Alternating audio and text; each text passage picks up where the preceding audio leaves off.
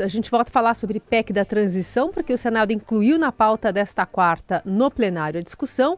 Não significa necessariamente que o texto vai ser votado na quarta. Antes, a PEC precisa ser aprovada também na Comissão de Constituição e Justiça do Senado. A gente conversa também sobre esse assunto com o deputado federal e líder do PT na Câmara dos Deputados. Reginaldo Lopes já está conosco. Deputado, muito bom dia, bem-vindo.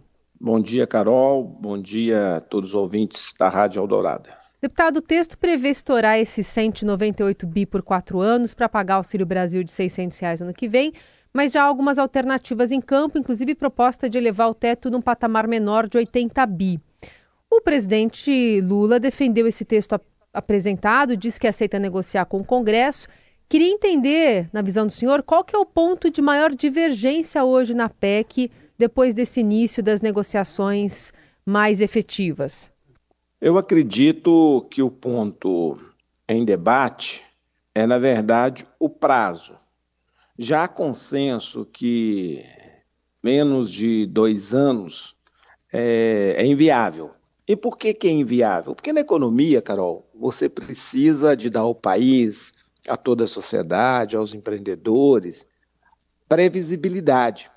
E se o governo é, não for responsável e afirmar que com um ano você colocaria o país é, totalmente é, no imprevisível, porque no dia 31 de abril de 2023, quatro meses depois, é necessário mandar a lei de diretriz orçamentária, e ali ficaria bem evidenciado novamente que era impossível não recorrer abertura de um espaço orçamentário novamente, ou seja, não cumprir as leis fiscais no país. Porque nós não podemos fazer como o Bolsonaro fez e o Paulo Guedes, que defende a lei de teto de gastos, mas pela sexta vez eles vão romper a lei. Ou seja, agora estão pedindo ao TCU uma medida provisória para custeio na casa de 22,3 bilhões. É bom lembrar que ele já rompeu a lei de teto de gasto esse ano, com a PEC da reeleição, a PEC Kamikaza, onde ampliou o auxílio Bolsa Família. Portanto, o que nós estamos defendendo é que é melhor é, ter previsibilidade, para ter previsibilidade precisa ter sustentabilidade, ou seja, nós precisamos de uma abertura de crédito que dê ao país tranquilidade nesta reconstrução nesses próximos quatro anos. Eu, em tese, defendo os quatro anos, mas parece que a discussão ficará em torno de dois anos. Deputado, é, bom dia ao senhor também. O senhor está colocando aí, então, um, pelo menos né, um, um, um, prazo mínimo de dois anos. E em relação ao, ao, teto, qual, qual é o teto mínimo que o, poderia ser negociado? Se fala, a Carol citou é, 80 bilhões, mas há outras opções também na mesa. Qual é o mínimo que o senhor acha viável? Na minha opção, o ideal seria os 175 bilhões. Eu vou explicar por quê. É, ao permitir 175 bi fora do teto, que é o recurso é, que nós vamos investir na transferência de renda para os mais pobres, em especial para as mulheres negras, mães solo, que têm mais filhos, para interromper e interditar o ciclo da pobreza, abre um espaço no orçamento não de 175, abre um espaço no orçamento de 105. E por que que abre, é, excepcionaliza 175, mas abre de 105? Porque a lei orçamentária que foi enviada para o Congresso, ela é um fake news. Ela, na verdade, é, o Bolsonaro falava em 600 reais, mas mandou um orçamento para 400 reais. Então, o que tem lá no orçamento para remanejar para as diversas outras áreas e políticas públicas é 105 bi. E esses 105 bi, Heisen, na verdade, é, eles são necessários para quê? Para mandar 15 bi para tampar buraco de 150 mil quilômetros das rodovias federais, para colocar dinheiro no transporte escolar, remédio na farmácia popular, para fazer cirurgias eletivas que desde o início da pandemia não são feitas, estão virando doenças crônicas, para reajustar o dinheiro da educação de todas as etapas, escola em tempo integral, ensino fundamental, séries iniciais, séries finais, ensino médio inovador, novo ensino médio, pagar as contas das universidades, institutos federais, repor o dinheiro para 1.700 hospitais que são prestadores de média e alta complexidade. E por que, que o orçamento está tão inviável? Por que, que o governo Bolsonaro mandou um orçamento tão inviável para o ano de 23? Primeiro, é que, de fato, como perdeu o controle da inflação e não houve crescimento econômico, as despesas obrigatórias, elas ocuparam o espaço da despesa discricionária, dentro do teto.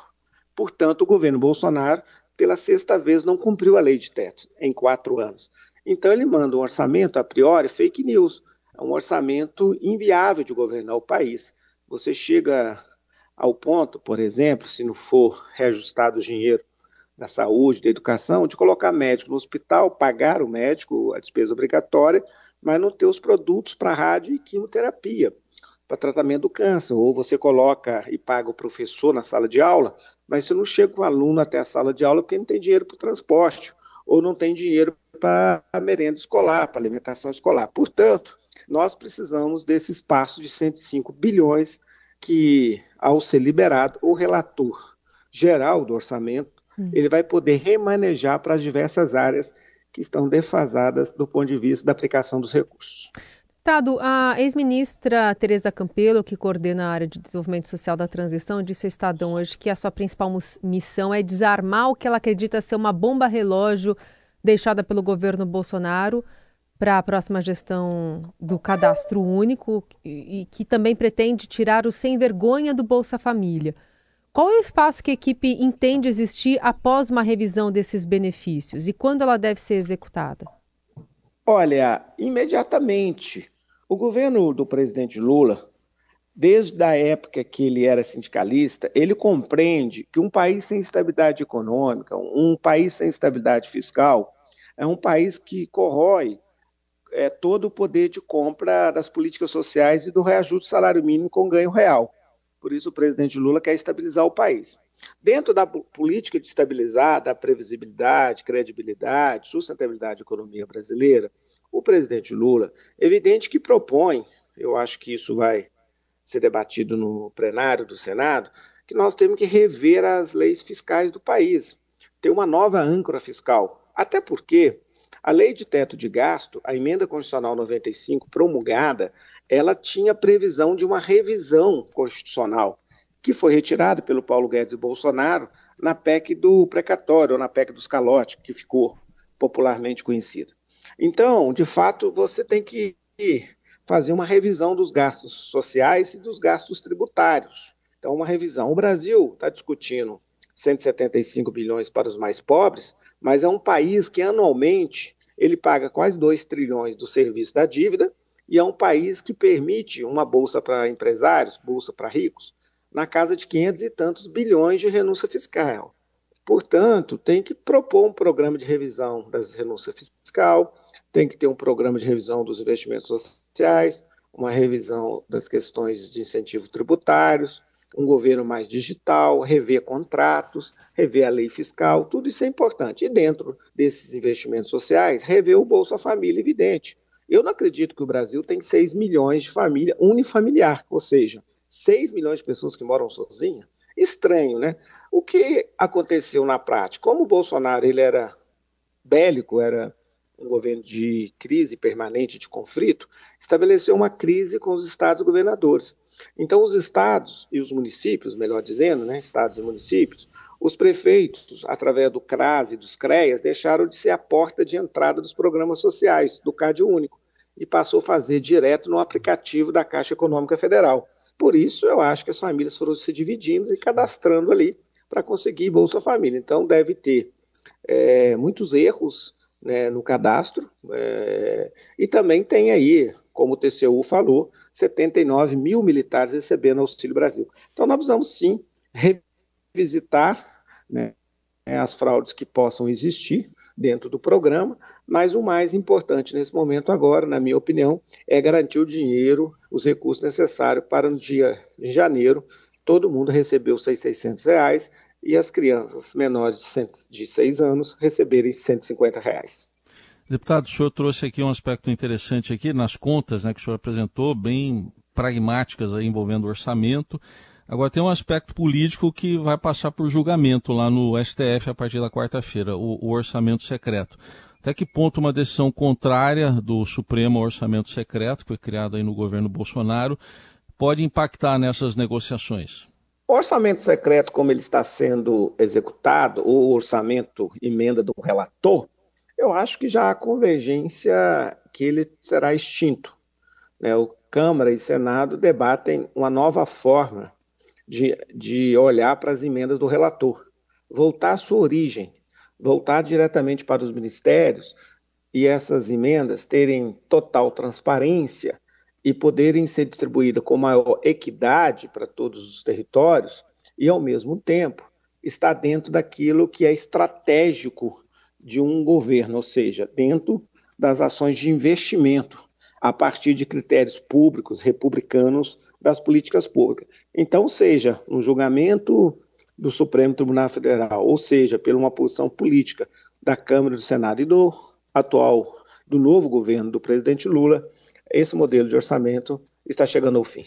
E chegando ao fim, se for via Congresso, via governo eleito, quando seria? Porque aparentemente eh, o presidente eleito não está é, falando abertamente sobre isso, defendendo o fim do orçamento secreto desde que é, foi declarado vencedor do pleito. Isso é um assunto do parlamento nesse momento, porque quem vai remanejar o, as rubricas do orçamento que foi enviado pelo Bolsonaro é o senador Marcelo Castro. Então, acredito que na PILOA, né, no projeto de lei orçamentário, que vai votar a lei orçamentária anual, é, todos esses investimentos, na minha opinião, sofrerão um outro destino. Uhum. E, e, apesar de é, dizer também que só depois da diplomação o presidente vai anunciar né, alguns ministros, tem se visto também muitas disputas né, nos bastidores por cargos na esplanada. É, o quanto isso está prejudicando o andamento da PEC também e o aparecimento de outra, outras propostas alternativas, deputado? Olha, é normal é, é, quando inicia um governo, é, partidos que vão ajudar na governabilidade querer estar na esplanada. É, como também é normal, partidos, e foram dez partidos que apoiaram o presidente Lula, ajudaram a ganhar, é, em qualquer lugar do mundo, querem participar do governo como também é normal que num desenho de frente ampla, que o presidente Lula busca ampliar o seu governo para contemplar esse movimento do qual elegeu é, para o terceiro mandato. Então, nesse sentido, eu vejo que faz parte do processo democrático esse debate. Por quê? Nós voltamos à normalidade da República que, que é a normalidade? É um presidente da República com capacidade de diálogo permanente com a política e não com a judicialização. Valorizar a política. Voltando à normalidade, a partir do presidente da República, antes de enviar uma emenda constitucional, ele conversa com o presidente da Câmara, dos poderes, né, e do Legislativo e do Senado, como também é, conversa com o Poder Judiciário, com os tribunais, ou seja, o presidente Lula reinaugura uma nova fase, que é o diálogo, respeito aos poderes, respeito às instituições e respeito às lideranças. Então, nesse nova fase da República Brasileira, vai ser sempre é, um diálogo permanente é, com todas as instituições e poderes. Muito bem, ouvimos o deputado federal líder do PT na Câmara dos Deputados, Reginaldo Lopes, especialmente sobre o andamento da PEC da transição nessa semana em que tem mais negociações previstas e de olho nessa possível decisão que possa vir via Supremo Tribunal Federal. Deputado, obrigada, viu? Boa semana. Eu que agradeço, Carol. Heisen, muito obrigado, obrigado. à Rádio Eldorado. Um bom dia para todos.